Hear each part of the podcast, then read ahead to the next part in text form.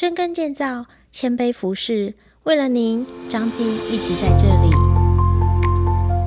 您现在收听的是张基选读，每周一篇健康知识更加添。今天为大家选读张基院讯二零二三年十一月份第四百九十期，由体系营养暨膳食部周廷轩营养师所写的《如何健康吃糖》。现在的生活中，各种食物都充满着隐形的糖。疲惫的下班后，想要吃点零食犒赏一下自己，却担心年纪越大，代谢变差，不知道如何健康选择点心及餐点吗？在了解糖一天可以吃多少，以及吃之前，需要先了解米字糖和油字糖之间有什么不同呢？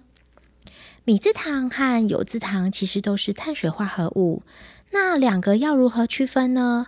最简单的区分方式其实就是米字糖就是等于有甜味的有字糖，或者可以简单区分为长在土里收成的是有字糖，例如糙米、马铃薯、玉米等全谷杂粮类就是有字糖，而汽水、冰淇淋、饼干等吃起来甜甜的，也不是从土里收成的，就是米字糖。我们要分清楚米字糖和有字糖的原因，是因为吃进去身体后，结果是完全不一样的。米字糖只有纯热量，没有什么营养素，而且含有糖的食物通常热量超高，而身体所需的维生素和矿物质等营养素也比较少。米字糖是小分子，吃进身体后容易分解吸收，就会变成血糖。血糖快速上升，会促使胰岛素作用，容易造成肥胖。长期下来，胰脏超量工作而损坏时，就容易升高糖尿病的几率。相对于米字糖。有字糖吃进身体后，因含有膳食纤维等全谷类，分子较大，需要经过较长的时间来消化及吸收，血糖的上升速度就比较缓慢。而且全谷类不仅含有丰富的营养素，像是膳食纤维、维生素 E 等，也是我们提供身体主要热量的来源哦。那我们要如何找出生活中的米字糖呢？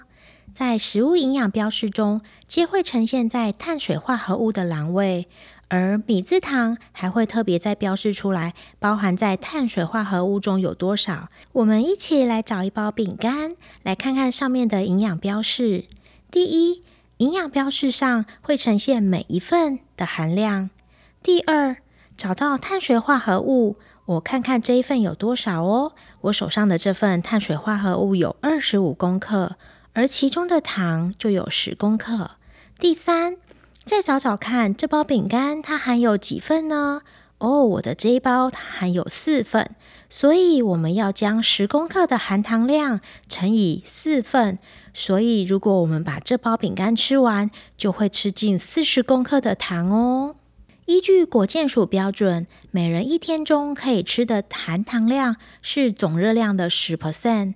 若是我一天吃两千大卡为例的话，那我一天可以吃的糖量就是五十公克。怎么算出来的呢？就是用两千大卡乘以百分之十，再除以四，就是五十公克。那我们生活中的糖常常在哪些食物里呢？答案就是一般我们常见的超商饮料、手摇饮、甜点中都有米字糖的存在哦。哇！那我们的含糖量怎么知道呢？我来看看哦。如果呢，我吃了一份夹心饼干，通常含糖量就有十公克。如果我喝了一罐含糖绿茶，五百五十毫升的，那我就吃下了二十公克的糖。如果我肚子很饿，又喝了一罐三百三十五 CC 的养乐多，那又吃了三十三公克的糖。哇！还有，如果再喝一罐可乐，三百三十毫升的话，又吃了三十五公克的糖哦。大家跟我一样也爱喝市售手摇饮吗？手摇饮的甜度含糖量可是很吓人的哦。微糖的饮料含糖量就有十五克，也就是相当于三颗方糖。半糖呢，含糖量有三十克，也就是六颗方糖。少糖含糖量是五十克，也就是十颗方糖。全糖含糖量是六十克，相当于十五颗方糖。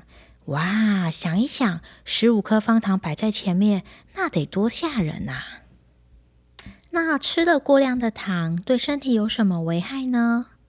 一，会增加三酸甘油脂。食物中摄取的果糖很容易直接由肝脏储存为脂肪，长期下来容易造成肥胖及脂肪肝，进而容易引发血压飙高、血脂上升等代谢症候群。